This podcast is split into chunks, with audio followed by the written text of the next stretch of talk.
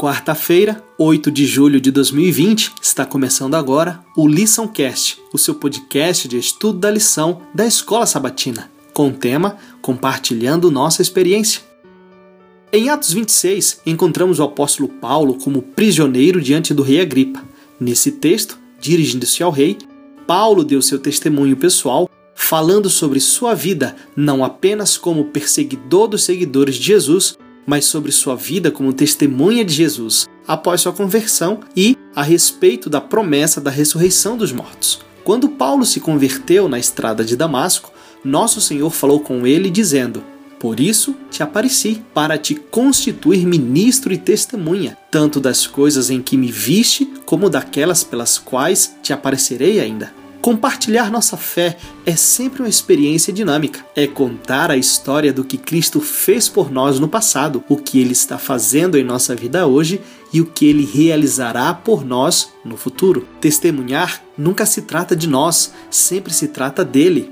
Ele é o Deus que perdoa as nossas iniquidades, cura nossas enfermidades, coroa-nos de graça e misericórdia e nos farta de bens. Salmo 103, de 3 a 5. Testemunhar é simplesmente compartilhar a história de Sua maravilhosa graça em nós. É um testemunho de nosso encontro pessoal com Deus de graça maravilhosa. Embora João e Paulo tivessem diferentes experiências de vida, ambos se encontraram com Jesus. A experiência deles com Cristo não tinha acabado depois de ocorrer em um ponto específico do passado. Foi uma experiência diária e contínua de alegrar-se em seu amor e andar à luz de sua verdade. A conversão é algo apenas do passado?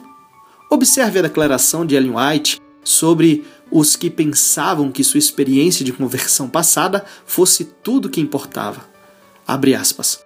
Como se eles, uma vez que descobriram algo sobre religião, não precisassem ser convertidos diariamente, mas devemos todos os dias cada um de nós ser convertidos.